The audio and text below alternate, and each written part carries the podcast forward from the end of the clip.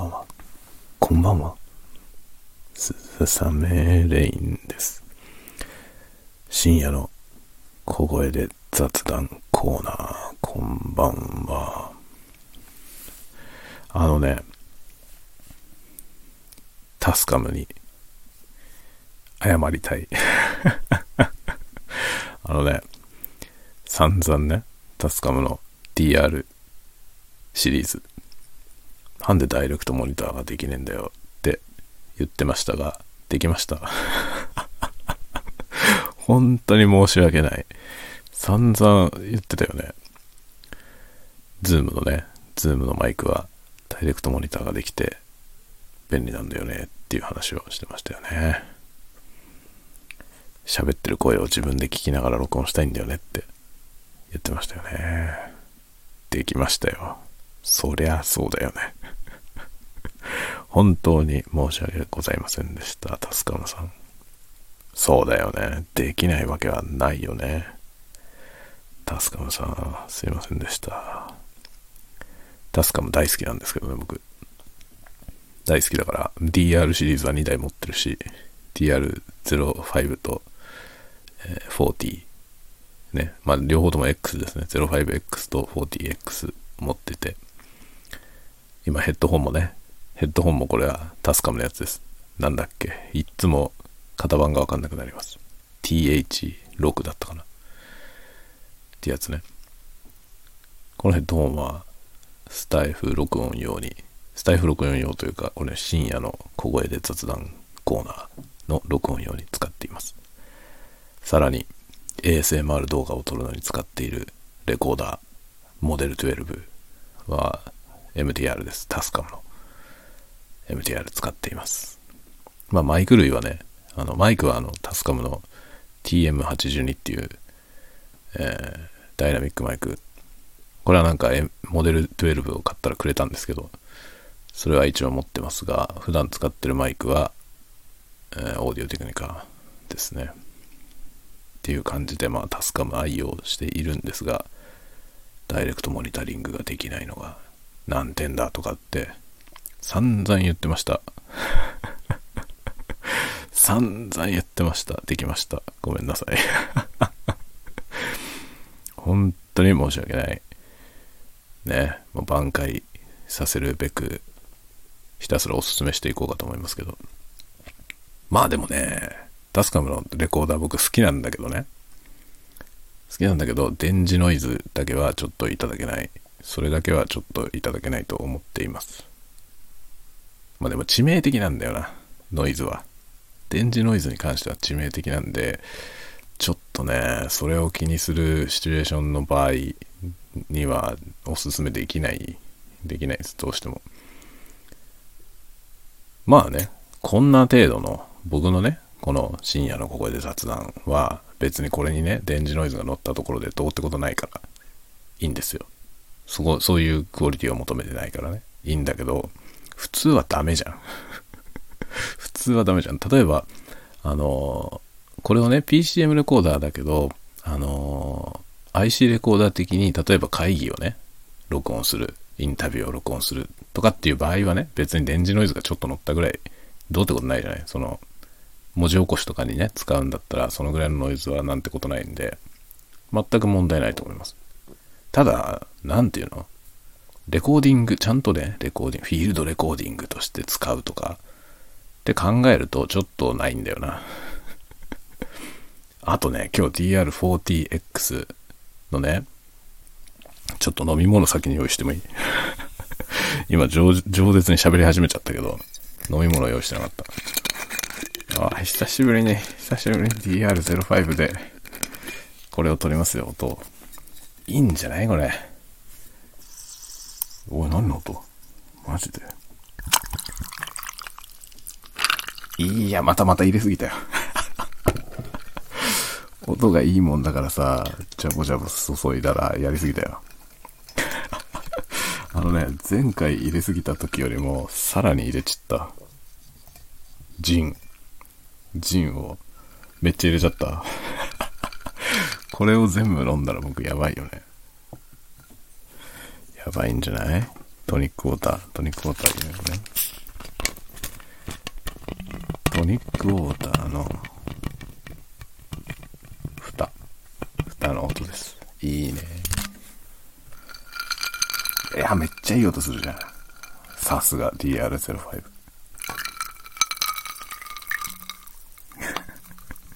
トニックウォーター入れましたけど、ジントニックめっちゃ濃いジントニックだよ、これ。やばいんじゃない？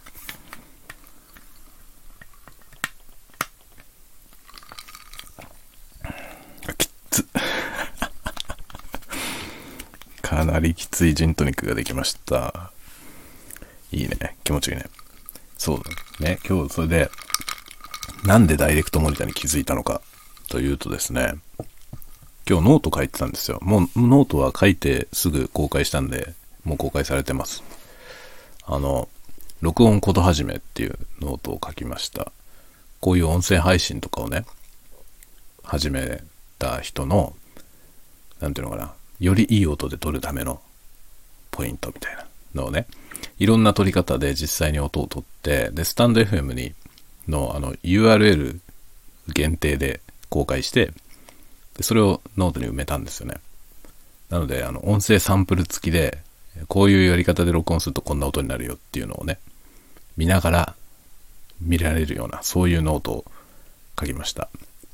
まあ、突貫でババって書いたから、まあ、文章とか適当だけど、それなりに面白いんじゃないかと思います。音も聞けるからね。っていうのを作ってて、実はですね、DR40X、これの上位機種ですね。これ今 DR05 なんですけど、これはノートの記事にも登場してます。05。でね、40X っていうのは、あの、XLR っていうあのキャノンコネクターのマイクを挿すことができる PCM レコーダーなんですよ。で、DR40X を iPhone につないで、外付けのそのマイクをね、コンデンサーマイクとかをつないで、録音しようと思ったの。そしたらですね、あいつ、DR40X、すっごいダメなポイントを発見しちゃったんですけど、あの、外部マイクがね、2本させるようになってるんですよ。LR。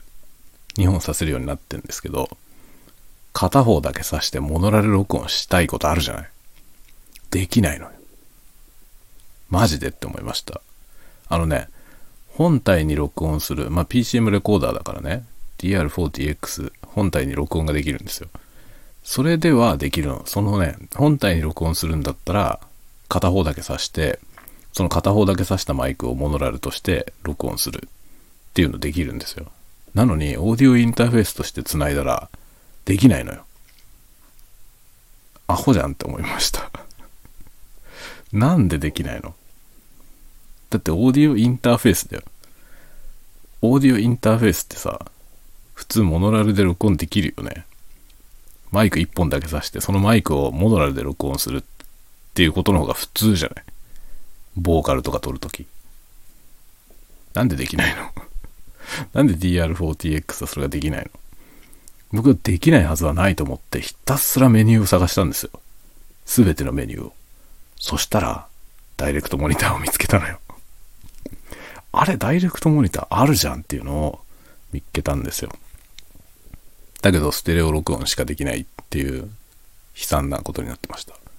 しかもね、いろいろ調べたら、この公式のホームページ見たらですね、DR05、07で40って3種類あるんですけど、05と07は外部マイクをつないだ時に、その外部マイクをモノラル録音することができるんですよ。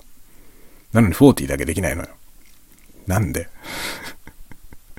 なんで？ほんとさ、タスカムさ、なんでって感じなのよ。なんでできないの ?DR40X で、そのね、マイク1本だけ挿して、そのマイクの音をモノラルで撮りたいっていうニーズはないわけないはずないだろうと思うんだけど。なんで？マジで意味がわからないんですよね。なんでモノラル録音できないの？ほんと意味わかんなくて。だって簡単にできるはずですよ、ソフトウェア的に。しかも本体には録音できるんですよ。本体には、その、エクスターナルインプットのね、片方だけを使って、それをモノラル録音するっていうことがちゃんと設定できるんですよ。そのまんまオーディオインターフェースに送りゃよくない？なんでできないの？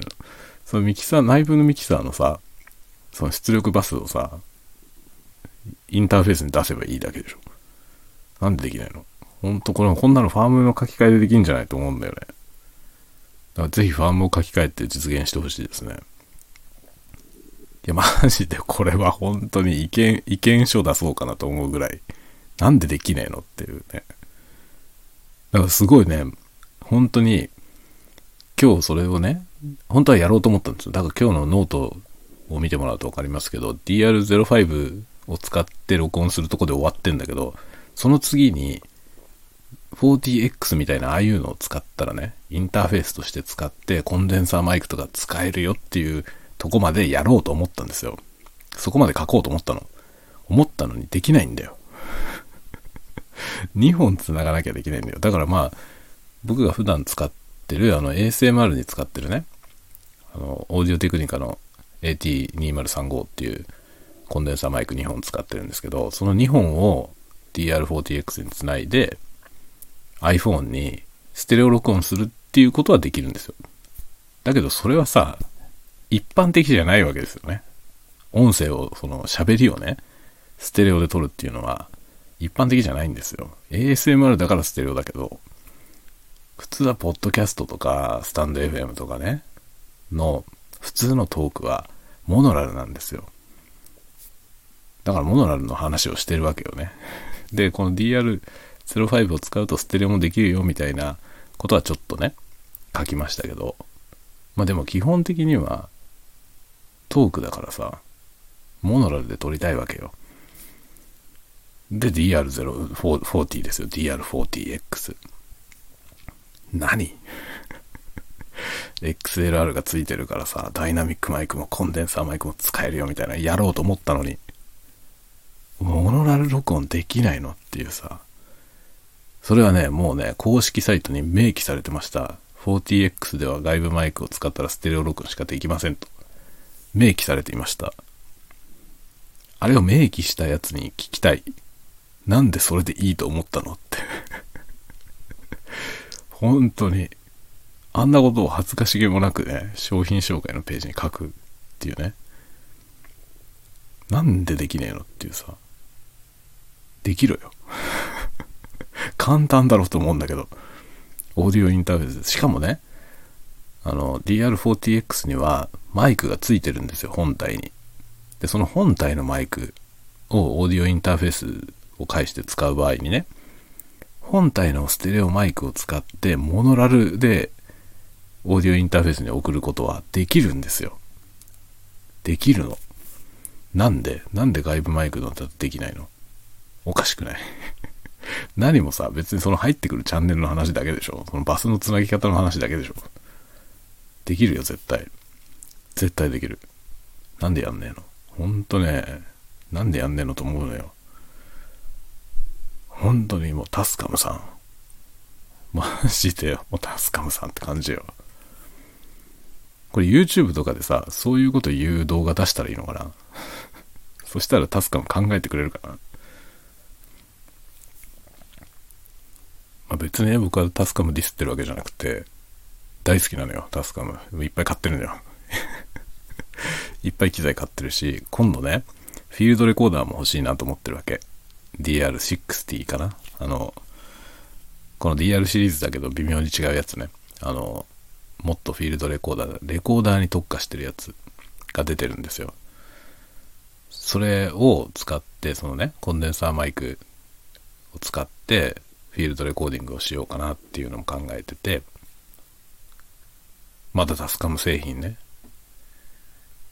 新たに買うような予定もあるんですよ。ていうか欲しいものいっぱいあるのよ。だからタスカムさん、ちょっと、ちょっと、DR40X なんでこれでいいと思ってんのっていうね。外部マイクを使ったら、ステレオ録音しかできません。マジでって。できませんっていうことを把握してんのに、お前はそれを直すつもりはないのかというね。もうほんとね、声を大にして言いたい。できなくていいわけがねえだろっていう ねえ、オーディオインターフェースなんでしょこれっていうさ。じゃあコンデンサーマイク1個だけ持ってきてね、ポッドキャストとか撮りたいじゃん。お前それできないのかよっていうさ。思いません？ほんと僕はもう呆れました。できないっていう、それをウェブで見つけて呆れ果てました。なんでと思って。できないのかよって超思いましたね。しかも05と07だとできんだよ。何なんだろうね、本当に。意味がわかりません。全くもって意味がわかりません。っていうようなことがありました。おかげで DR05X にもダイレクトモニターがあるということが分かったんですよ。なので快適です、今。自分の声がちゃんとモニタリングしながら録音できています。めちゃくちゃ嬉しいですね。いやだからこれでね、この深夜の小声雑談はね、今まで H3VR っていうあのズームのね、VR マイクで撮ってましたけど、またタスカムの DR05X に戻りました。これでいいんじゃないかなと。USB マイク欲しいみたいなこと言ってましたけど、いらないんじゃないかと思います。これでいいんじゃないかなと。完全にこれでいいですね。これはかなりいい音も取れるしね。だんだん今、マイクに近づいて、その分、声の音量を下げていってますが、こういう風に撮っていくと、より ASMR っぽい音が作れるでしょ？これでいいんじゃないかっていう気がしてきますよね。ブルーマイクロフォンのイエティとかよりも、これでいいんじゃないかっていう 気がしてきますね。でもちょっとね、イエティはちょっと使ってみたいけどね。使ってみたいけど、あまりにもみんなが使ってるから、ちょっと今更感があって、それよりはなんか、変なやつを使いたいなっていう、そういう思いもありますね。結構やっぱりね、あの、ASMR の人たちは、先人の使ってるものを見て真似する人が多いので、割とね、著名な人が使ってるマイクは同じのを使ってる人もいっぱい見受けられますね。でもね、ASMR 界で、まあ多分ダントツに登録者、チャンネル登録者の多いジビさん。ジビさんはね、ジビさんが使ってるマイクは高すぎて同じのを使ってる人はいません。未だにあれと同じマイクを使ってる人は見たことがありませんね。あのマイクはクソ高いやつですね。あの、アーカーゲーの超高いマイクを使って、2本使って収録してますが、あれは超高いですね。あれ、あのね、いや、あのね、まあ、高さで言えばさ、一番高いのは、あの、ノイマンのダミーヘッド。ノイマンのダミーヘッドマイクは100万超えてんですよね。100万超えてるけど、使ってる人が結構います。あれを使ってる人は結構いる。ノイマンのマイクはね、どうなんだろうね。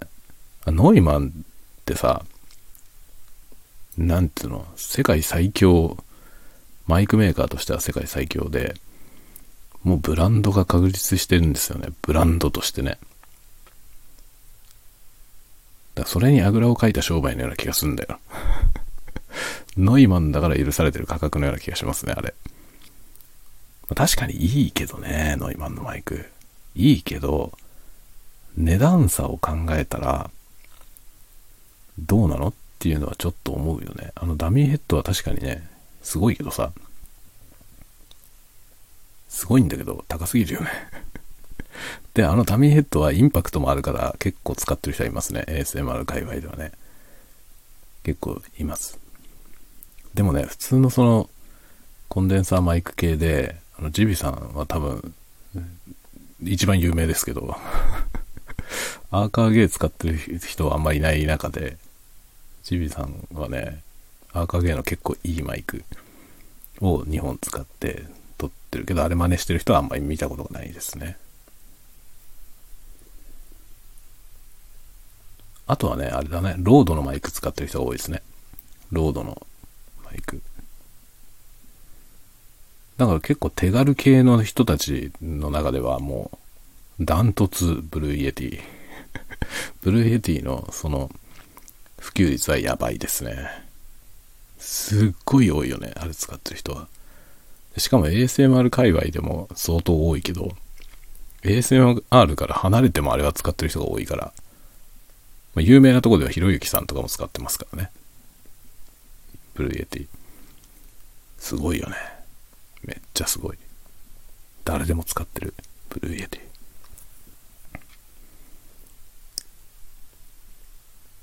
でもね、あの、オーディオ系の、そのね、商品レビューの YouTuber の人たちが結構いるんですけど、そういうチャンネルを見てたらね、 Blue Yeti は本当にダメなのかっていうね、動画を出してる人が結構いるんですよ。ダメじゃないと思うけど、ダメじゃないと思うっていうか、その人たちもダメじゃないということを説明してるんだけど、そもそも僕はあれがダメだという評判をあんまり聞いたことがなくて、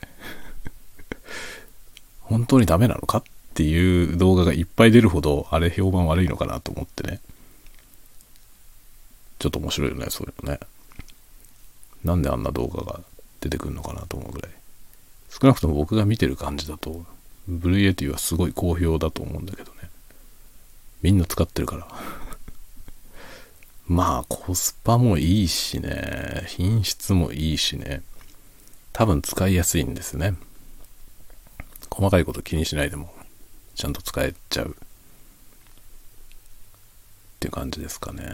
で、結構そのね、ディスってる、ディスってるじゃないけど、その、ディスられてるけど、本当にそんな悪いのかっていう動画を出してる人たちが、その、ディスってる人たちは使い方を分かってないみたいなことを言って説明してるんだけど、そんな、そんななんかレベルの低い話、どこら辺でそんなレベルの低い話されてんのかなってちょっと思ったけどね。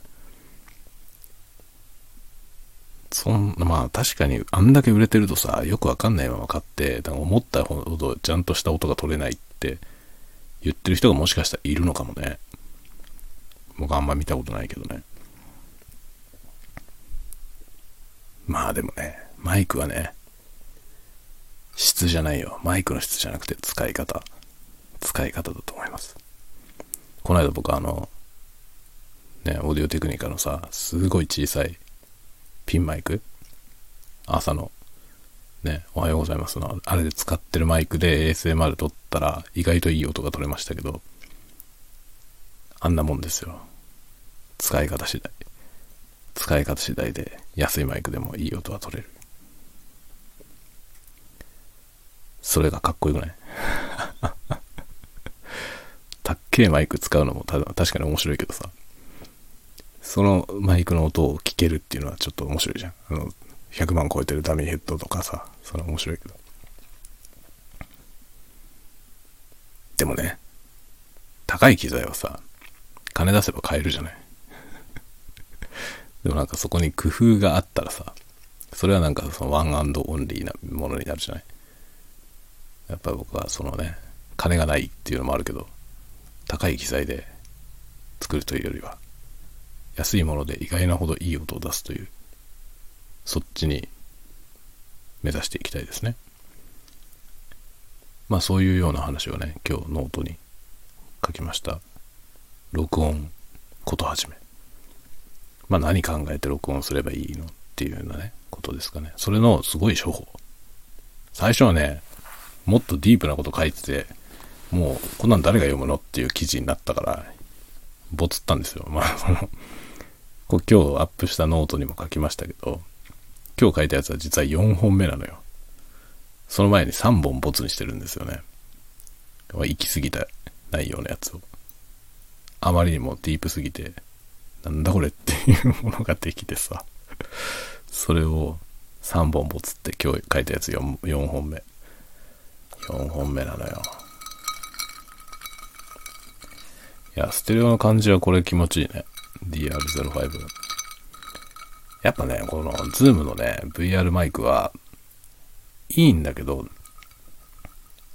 なんていうの、このクローズな感覚でね、ちっちゃいところで、こうステレオで ASMR みたいなことをね、やろうとすると、やっぱね、そのマイクカプセルの向きが右、右サイドと左サイドで違うっていうのが、ちょっと使いにくいよね。もともとそういうことするためのマイクじゃないからさ。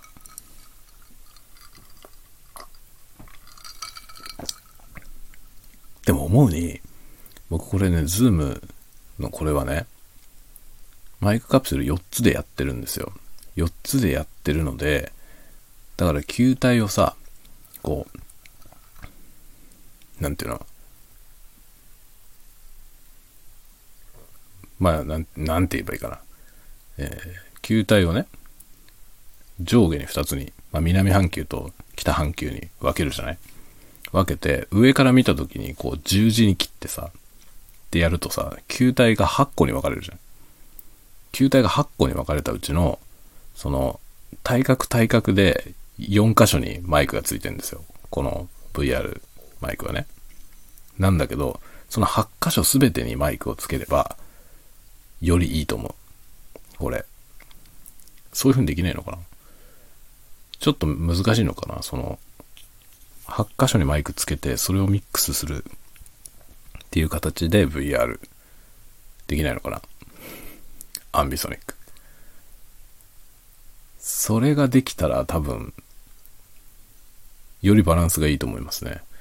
今その球体を8個に分けたうちの4つにしかマイクがないので、そのマイクがね、そっち向きのマイクがないっていう場所が4箇所あるわけなんですよ。要するに。360度の中で。そこの部分だけ手薄になるんだよね。厳密に言えば、アンビソニックが完璧な状態ではないと思うんですよ。もちろんそんな高くないからね。このマイクはめちゃくちゃ安いってことが売りだから、まあいろんなところ妥協してるのはしょうがないんだけど。でも僕これの上位機種としてね、その八方向全部マイクが向いていて、それをアンビソニックにして、まあバイノーダルミックスできるみたいなマイク、これの上位機種出したら売れるような気がする。てか僕はそれが出たらそっちの方がいいわ。そっちが欲しいわ。 Zoomで。ね Zoomに。そ、それもし出したらいくらになるかな？これめちゃくちゃ安いからね、まあ5万くらいでできるんじゃないかなと思いますけどね。その、価格として5万円くらいで。これ2万3000円だからさ。VR、VR マイク。その8方向にして、8方向ミックスにしたら、まあ5万じゃできないのかな、もしかして。販売価格5万円ぐらいだったら売れると思うけどね。上位機種でより、より複雑なミックスができますよってなるからさ。8チャンネル。あ、でも8チャンネル制御するの大変だよね。きっと、ものすごく高くなっちゃうんだろうな。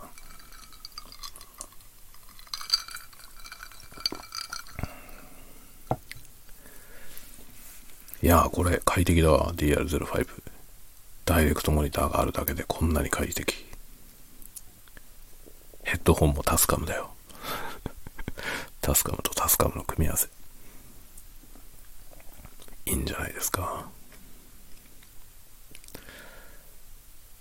まあね、今日のノートはちょっと、本当はね、いろんなことにもうちょっとね、あの、ハイパスフィルターの話とかもしようと思ったんだけど、そこまで踏み込むとあまりにもマニアックなことになるんで、一応本当に、ちょっと始めてみよっかなぐらいの人向けに書きました、今日のやつは。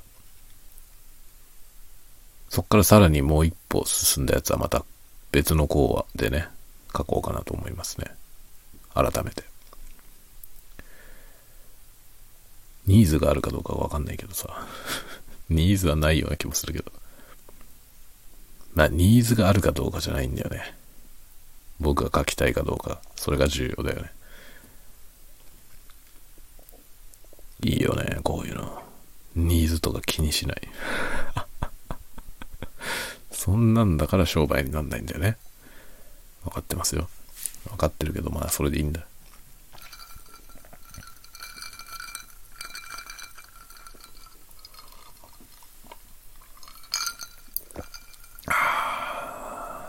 ま美味しいけどさ、美味しいけどちょっと酒、これアルコール度数が強いよな。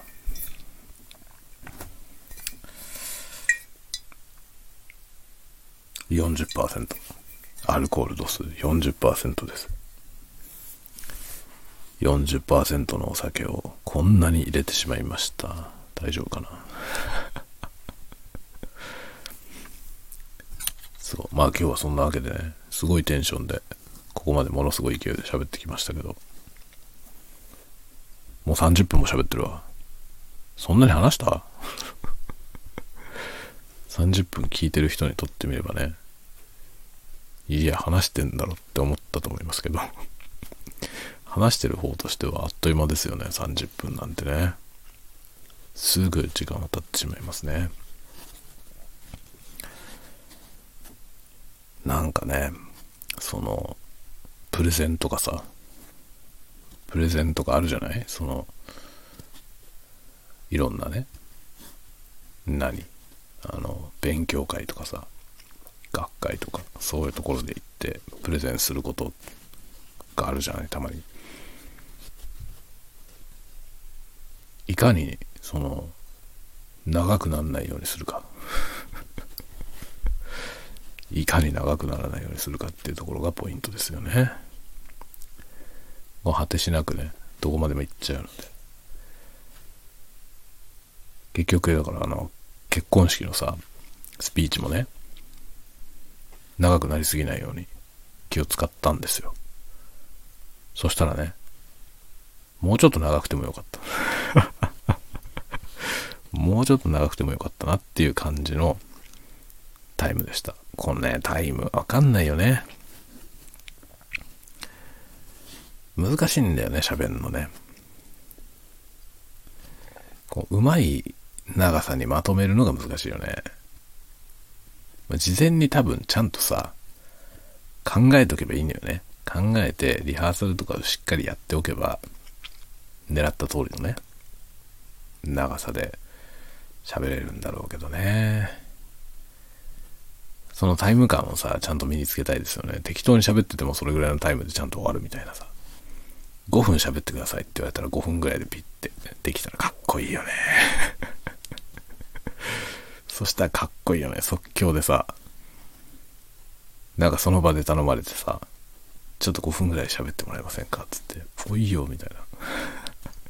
それでバラバラバラって喋って、ぴったりでさ、ね、4分半とか5分ぐらいでピタッと終わるっていうさ、スマートだな。めっちゃかっこいいな。そういうの憧れますね。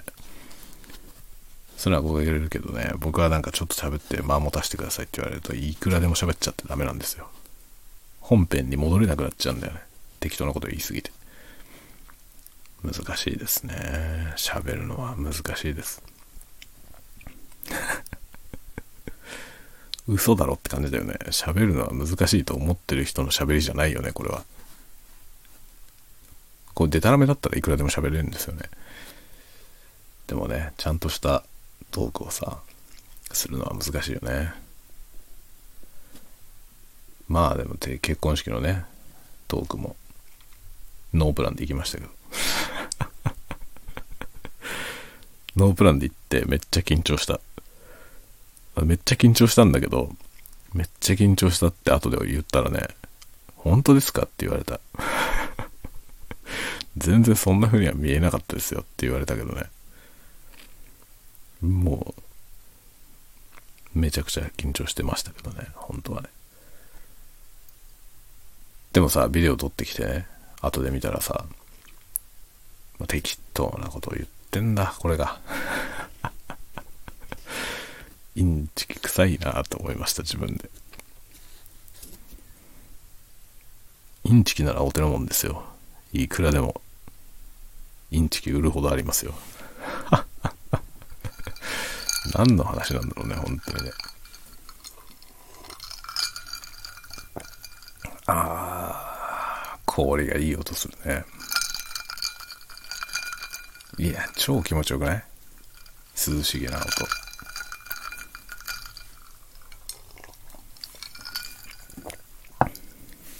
ベロンベロンになってきたけどね、すでに。なんだろう、このね、顔がね、自分の顔がどこまであるかわかんない感じになってきましたよ。めちゃくちゃ楽しいね。いいよね、お酒。なんでお酒飲むとこんなに楽しくなるんですかね。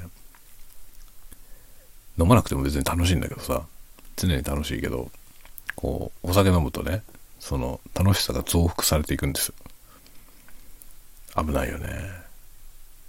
だからみんな中毒になっちゃうんだよね。アル中ですね、要するにね、こうね、この楽しさを求めてさ。でも僕の場合ね、これアル中にならないのは、まあもともとアル中になるほど飲めないっていうのもあるんだけど、あの、別に酔っ払わなくても常に楽しいから。ですよね。お酒の力を借りなくても常に楽しいからね。ただ、このなんていうの、ふわふわした感じになるのよね。お酒飲むとね。これはちょっと楽しいよね。これがちょっと楽しくてね。飲んじゃいますね。でもね、僕はね、多分、こう、酒が強くないので、いいんだと思う。その体壊すほど飲めないからさ。だから成立してんだよね、きっとね。で僕こんなベロベロだけどさ、毎晩のようにベロンベロンだけど、量はそんな飲んでないんですよね。何しろコップ一杯しか飲んでないからね。しかもこれさ、まだ最初に入れたやつね、の半分残ってんだよ。すごいでしょ？めちゃくちゃ安上がり。ほんのちょっと飲むだけでもうね、ぶっ飛びですよ。向こうの世界の人になっちゃうからね。だからなんだろう、あの、乾杯って言ってさ、ビール飲むじゃない？まあビールだったりとか、まあビール飲むことが多いよね、乾杯の時ね。で、その乾杯って一杯目のビール飲んで、もうその状態で僕一人だけなんか3、4時間飲んでた人みたいになっちゃうからさ。まだ乾杯のビールしか飲んでないんだけどみたいな、ええー、って言われるっていうね。そういう感じなんですよ。だから、安上がりでいいよ。ほんのちょっと飲めばもうね、人の5、6, 5 6倍飲んでるような感じになる。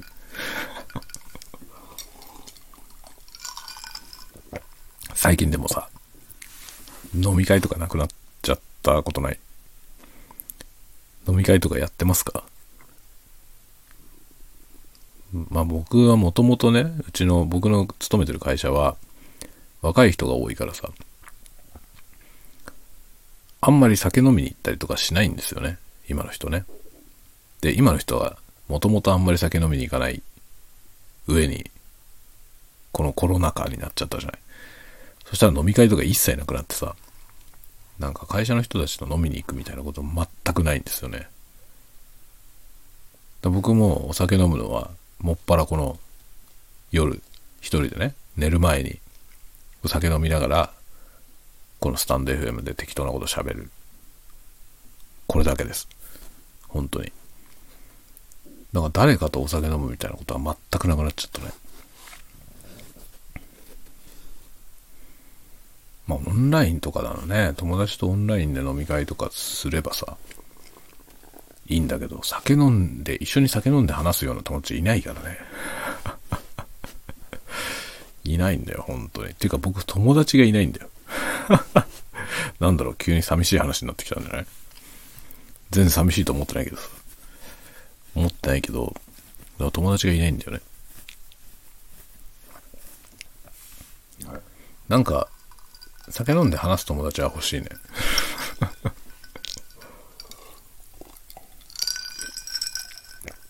こういう風にさ、なんかお酒飲んで喋る相手はいたらいいよね。楽しいよね。と思うけど、でもよく考えてみると、これで僕は喋ってるから、なんか、満たされてるよね、これで。ね。誰に向かってでもなくこうね、喋っているじゃない。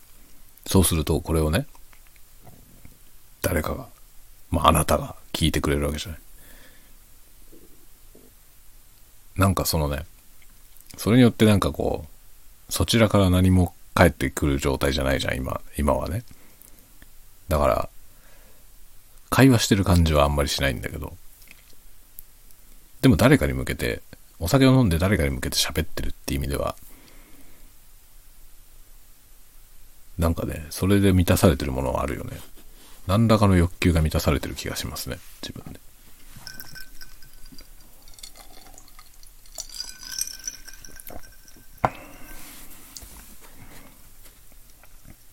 あからさまに酔っ払ってきた。あからさまに酔っ払ってきたよ。今日は学学校じゃないよね。違う。もうダメだ。学校じゃなくて会社にね、出社してきましたよ。出社して、でね、行きつけのラーメン屋さんにお昼食べに行ったのよね。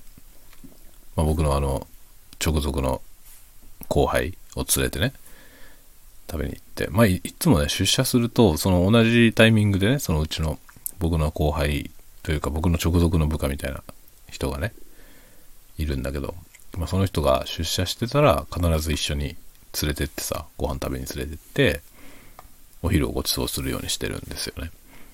で、今日もラーメン食べに行ってさ、で、ラーメン屋の、ラーメン屋はね、その期間限定メニューみたいなやつを割とちょくちょくやってるんですけど、今日のね、その期間限定メニューが僕がすごい好きなやつで、いつも食べてるやつだったんですよね。その、出てくるたびにそれは必ず食べるみたいな感じだったやつ、たまたまやっててさ、で、今日久しぶりに、まあ、久しぶりに出社したんですよ、僕。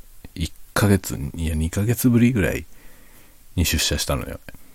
それで今日ラーメン屋さん行って、ガラって店入ってったらさ、店のおばちゃんがね、あ、こんにちは、つって、来た来たとか言って 来た来たとか言っててさ、で、まあ僕はその限定のメニューを頼むじゃない？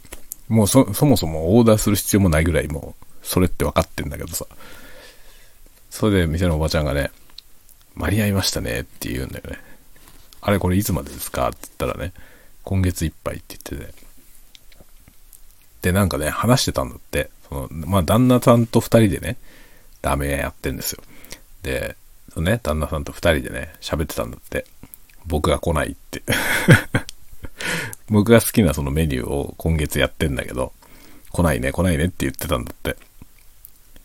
で、その、終わるまでにね、まあ、今月末で終わっちゃうからさ、それまでに来るかなっていう話をしてたんですよって言われてさ、マジかと思いました。それで今日まあ間に合ったから食べられたんだけどね。それはね、めっちゃ美味しいのよ。まあ、いつもそのね、限定メニューみたいなのやってる時はいつも僕は限定メニュー食べるんだけど、その今日のやつがね、特に好きなやつなのよね。それがね、ちょうど今日やってたから、よかったと思って。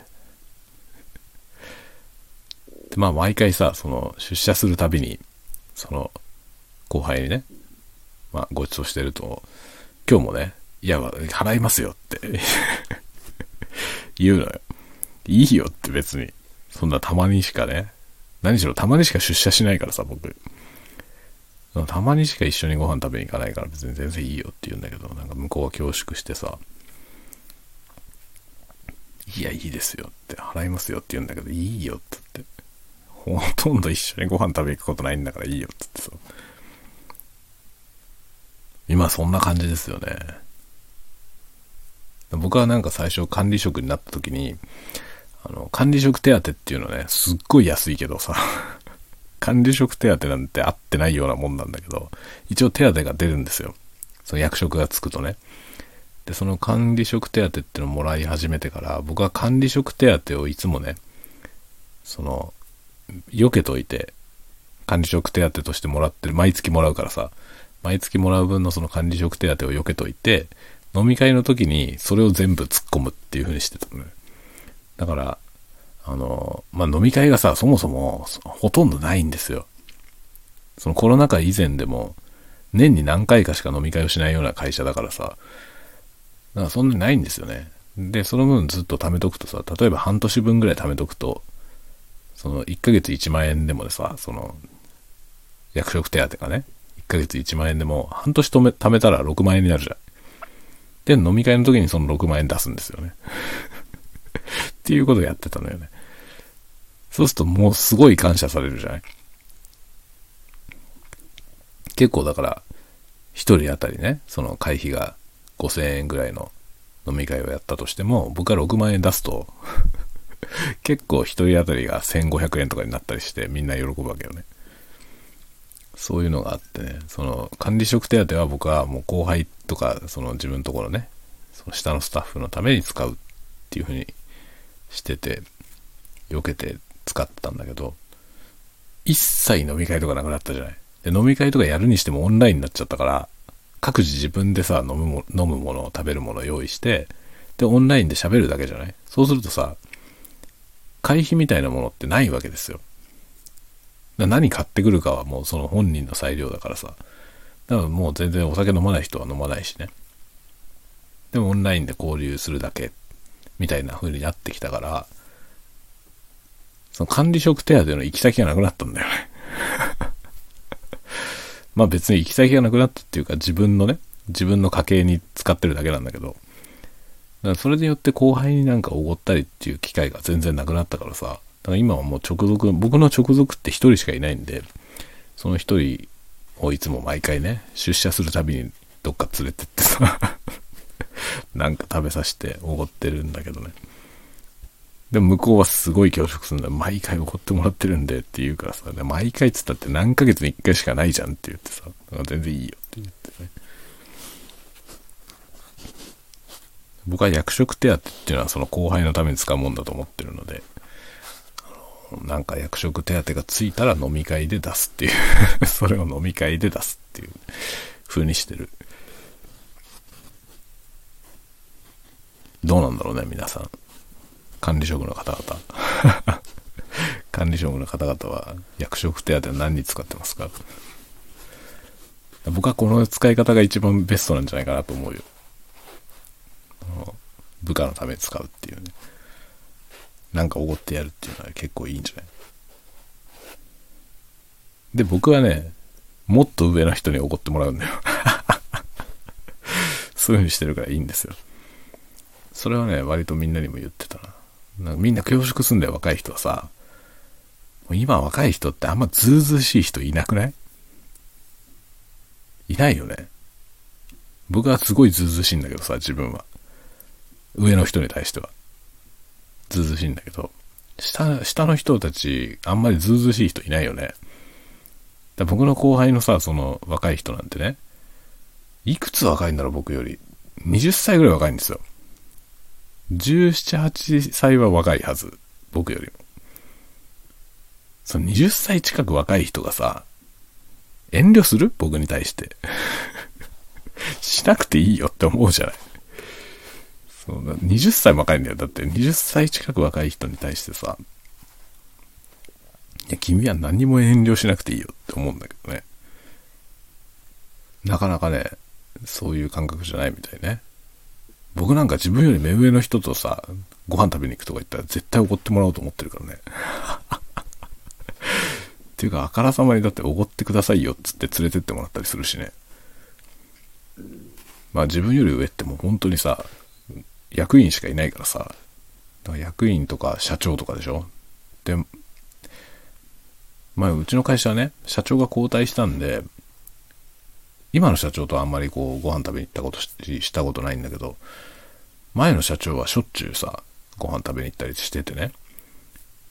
僕自分から誘うからね、社長になんかおごってもらおうと思ってさ、社長になんかうまいもん食いに行きませんか？つって、こっちから誘って、そもう社長もノリノリで一緒に来るわけよね。いいねとかつって来るからさ、だから僕が誘ってね、食べ行きましょうよとかつってうまいもの食わしてもらうっていうさ。で僕と一緒に行ったら絶対怒ってくれるじゃん。その何しろ社長だからさ。社長が僕は部下だからね。で部下と一緒に乗っか食べに行ったらそれ怒ってくれるでしょ？大体ね。だから僕はこっちから誘うのよなんかうまいもん食わしてくださいよとか言ってついてったりするんだけどそういうずうずしいやついないよね今若い人ね。そんなこと言うやついないもん。そもそもその若いやつで僕におごってくださいよっていうやついないよ。だ僕は自分より上の人には結構おごってくださいよって言っちゃうけどね。ねどうだろうそういう人ってあんまいないね、今若い人ね。でも結局のところさ、その、そのずうしいことをね、肯定するわけじゃないけどさ、上の人ってさ、そうやってずうずしいようなやつのこと可愛がってくれるよね。で、結局さ、なんか社長もね、社長っていうのはやっぱりさ、偉い人っていうイメージがあるじゃない？みんなね。だから社長に誘われてもなかなかみんな行きたがんないんですよ。窮屈だから。その社長と一緒に行くとさ、社長のご機嫌取んなきゃいけないとかみんな思ってるからさ。そうすると社長に誘われてもあんまりご飯食べに行ったりとかね、ついてこない人が多いのよ。だこれ面白かったんだけど、僕、まあ社長はね、うちの会社はあの東京に本社があるから、僕は札幌支部にいるんですけどね、その、東京に出張した時にさ、社長がどっか連れててくれるじゃない僕が出張すれば。で、その時に社長がいろんな人を誘ったのに誰も来なかったことがあ んのよ 僕が出張したタイミングでね、社長がなんかこう、焼肉を食べに行こうって言って、言ってくれたのね。で、僕はもう最初からなんかおごってもらおうと思ってるからさ、焼肉食べに行こうぜって言われて、いいっすねっつってもう二つ返事で行く気満々なわけよ。で、他の人も誘ってみるねって社長が言ってて、で、社長と、まあ、夕方ね、一緒にご飯食べに行くっていうんで、待ち合わせるじゃない？で、待ち合わせたら社長しかいないのよ。それで、話聞いたらね、いろんな人に声かけたけど、全部断られたんつって もう僕は爆笑でした。いやいやいや、と思って、社長人望ないっすね、つって みんなさ、社長とご飯食べに行くっていうと、めんどくさいっていう方が勝っちゃうのよね。なんか社長の話聞かなきゃいけないとか、そのご機嫌取んなきゃいけないみたいな方に思っちゃうみたいなのね。だから、明らかに怒ってくれるんだよ。明らかに怒ってくれるんだけど、みんな断るんですよ。なんでって思うよね。だから焼肉食べに行こうって言われててさ、僕しかいなかったのよ。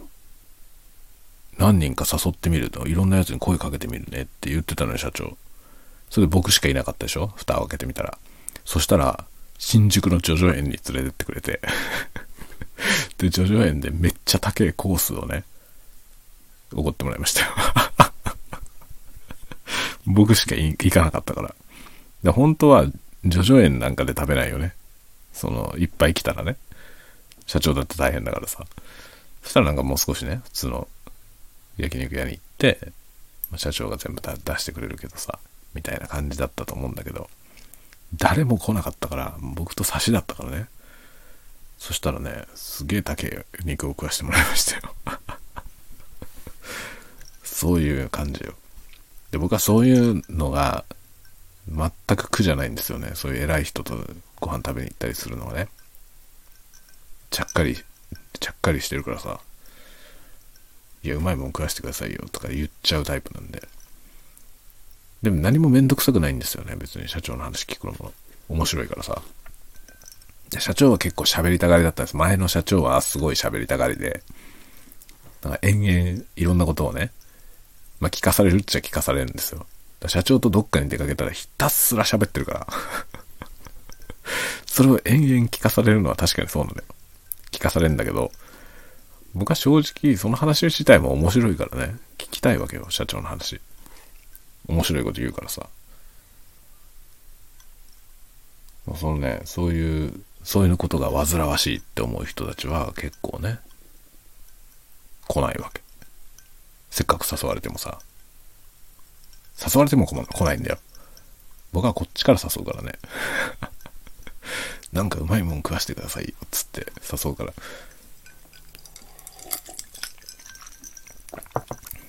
社長来るならなんか食わしてもらおうって思うじゃん 思わないみたいよ今の人あんまりずうずうしくないんだよねずうずうしくないし、結構みんな本当にね、めんどくさいことが嫌いな人多いよね。で、その、人との関わりみたいなことに関してもめんどくさいって言っちゃうっていうね。特にその上司みたいな人との関わりをめんどくさいって言っちゃう人が本当に多いね。だからさ、僕も気を使うわけよ。僕がね、もう自分より若い人を誘うのも、めんどくさいと思う人が多いわけじゃん。で、しかも、めんどくさいなら、めんどくせえっすって言ってくれればいいけど、言わないよね。そんなこと言える人はさ、あんまりめんどくさいと思わないんですよ。だからね、こっちから誘いづらいのよね。で、その僕の直属の部下の人は、別に嫌がらないんですよ。だから、誘いやすいのね。誘いやすいから誘うでしょで、誘って、まあ、誘ってる手前、ご指導するじゃない。そうするとまあ、恐縮するんだけどさ、いいよっつって、全然そんな遠慮しなくていいんだよって言って。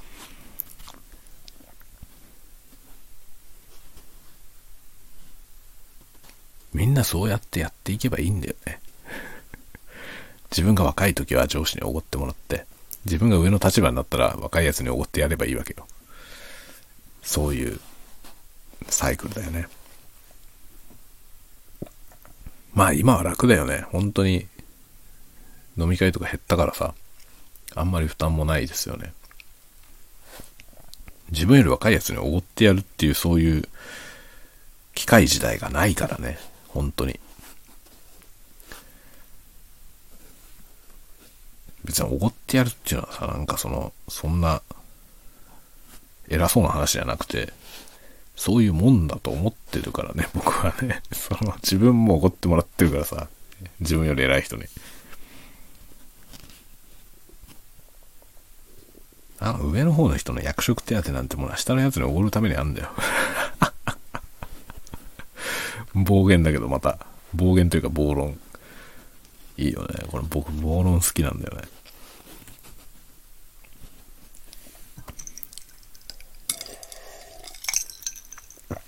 まあ最近はそういうことはなくなったからさ、本当に、もう、自分が酒を買ってきて自分で飲んでるだけだよ。こうやって、ベッドの周りにいっぱい酒瓶が置いてあってさ、そこでこうやって酒飲みながら、ね、スタンド FM を喋る。いいですね。安上がりなもんだよ。このジンなんて、これ 700ml で1300円だったかな。水ってやつですけどね、サントリーの。このペースで飲んでたらこれ、何日持つんだろうめちゃくちゃ持つよ。まだほんのちょっとしか減ってないからね。ベロンベロンだけどね。安上がりですよ。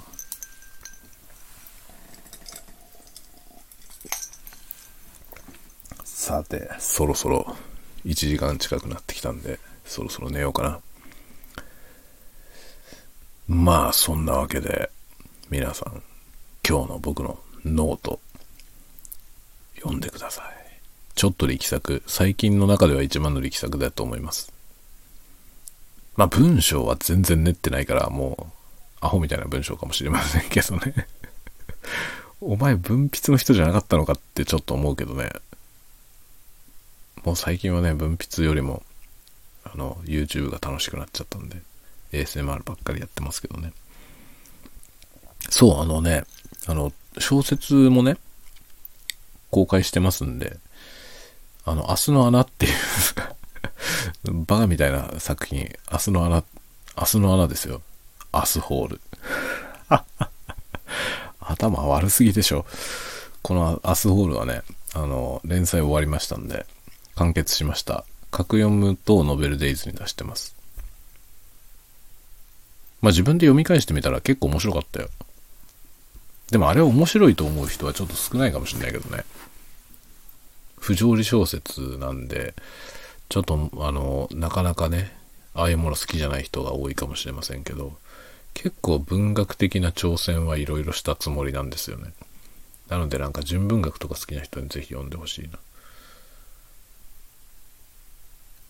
実験文学ですけど。アスホール、ぜひ読んでほしい。アスホールじゃなくて、アスの穴だけどね。明日の穴っていう作品です。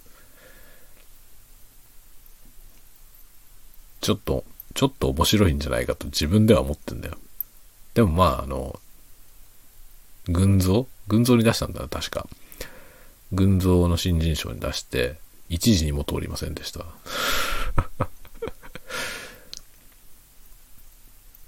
通んないよな、あれはな。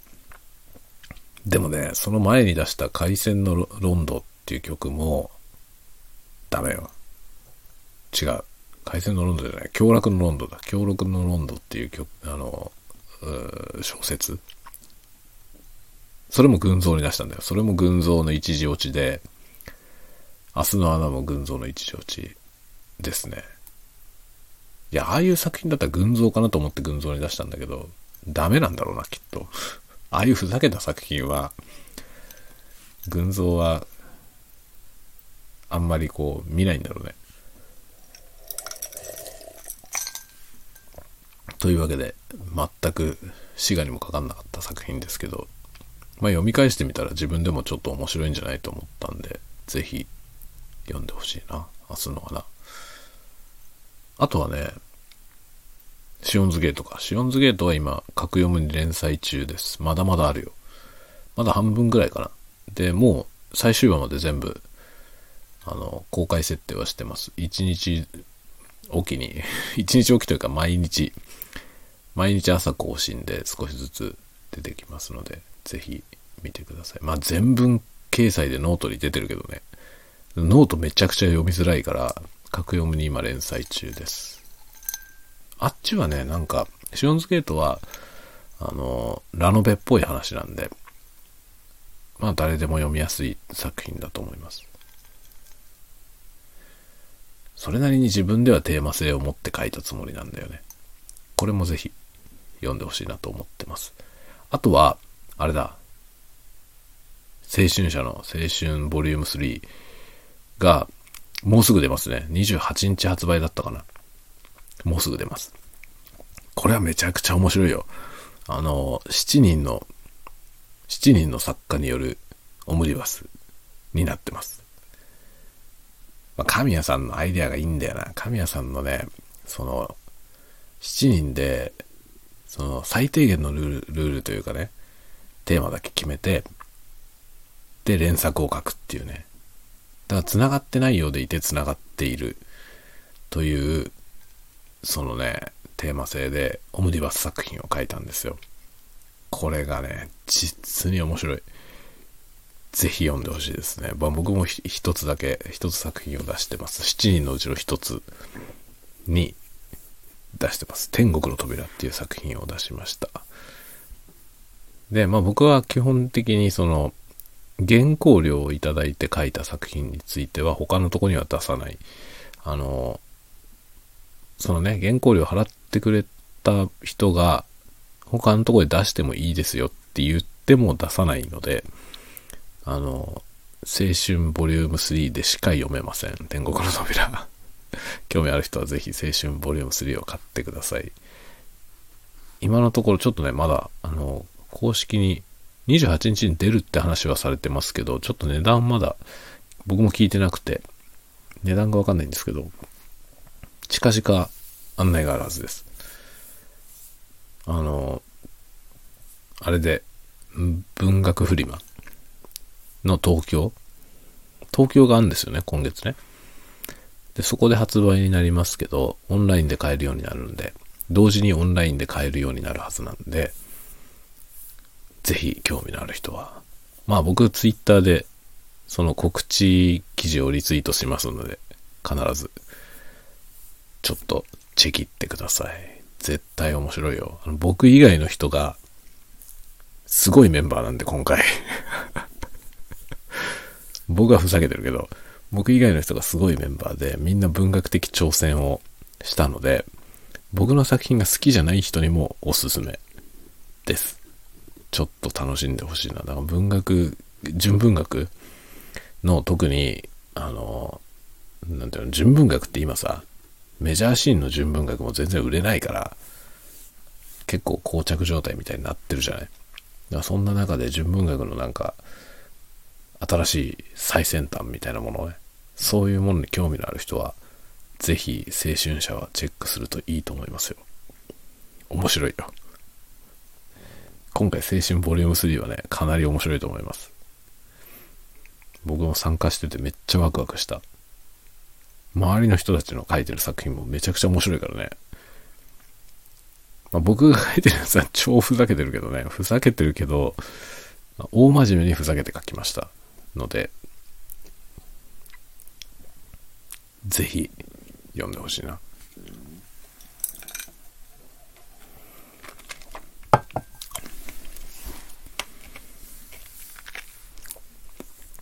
最近なんか音声の話ばっかりやってるけど、僕一応文芸の人なんで もうなんか文芸の人じゃなくなってきてるけどね。最近。小説書いてるより ASMR 作ってる方が多いからね。もはや文芸の人じゃない感じになってきてますけど。でも一応文芸、文芸の人です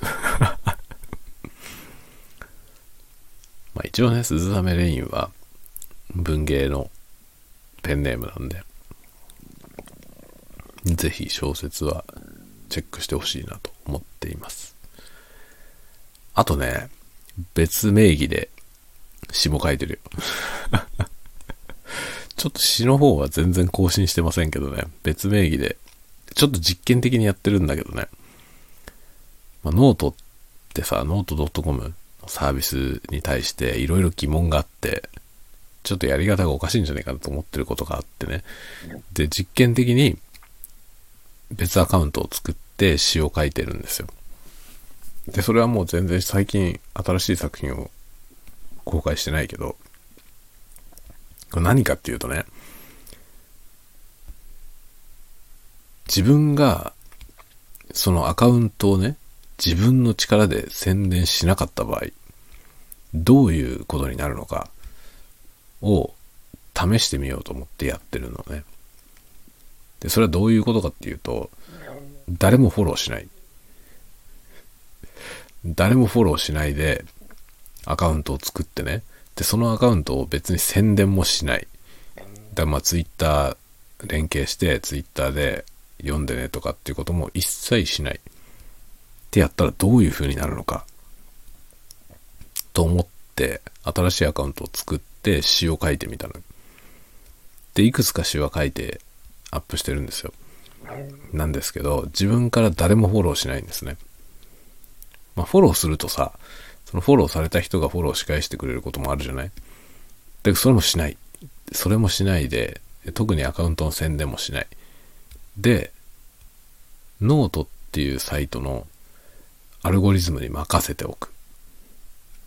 っていう風にしたときに、どのくらい読まれるのかとか、どのくらいフォローされるのかとか、そういうことをちょっと調査しようと思って作ったアカウントなんですよ。そしたらですね、見事に誰からもフォローされないし、全然読まれませんね。最高ですね。ノートっていうサイトの限界が見えました。これがね、YouTube だとそんなことはないんですよ。YouTube ってアカウントを作って、その Twitter とかで別に宣伝もせず、何しろ僕のレイニーズ ASMR はあんまり宣伝してません。あの、Twitter は自分のすでにもういたフォロワーさんに宣伝しただけですね。で、その状態でも20とかだったんですよ。その、チャンネル登録者。頑張っても十何人とか20人くらいだったんですよ。でも、その後 YouTube のアルゴリズムに任せておいただけで500を超えました。ここがね、YouTube の強さなんですよ。だから YouTube って、その、アーティストエコノミー、クリエイターズエコノミーの、そのコンテンツプラットフォームとして、まあ、他とはちょっとね、次元が違いますね。で、他のものはやっぱり全部ね、大したことないです。YouTube に比べたら。で、ノートはもう致命的。自分が宣伝しない限り、ノートのアルゴリズムに任せておいたら誰にもフォローされません。それはね、実証されました。あ、こんなに露出がないんだっていうことが分かりました。結局、ノートのサイトで、こうね、あのレコメンドとかされてくるやつって、あの、動きのあるアカウント、動きのある記事だけなんですよ。だから、全くの新人が、右も左もわかんないまま書いた最初の作品とかって、全然露出しないっていうことが分かりました。まあ、プラットフォームとしてこれじゃダメだよねって思いますね。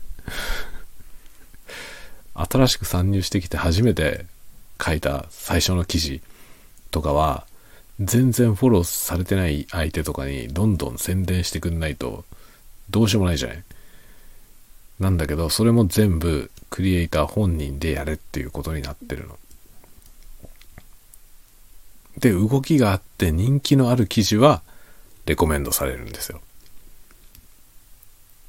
あなたは知らないかもしれないけど、この記事とかどう？っていうのが表示されるようになるんですよね。その動きが出始めたら。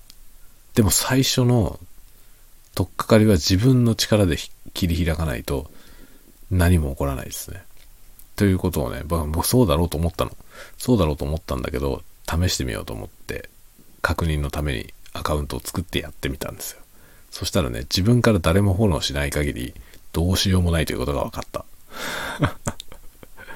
で、まあ、そこのアカウントで僕はね、実験的に作ったアカウントだけど、そのアカウントでずっと詩を書いてるんです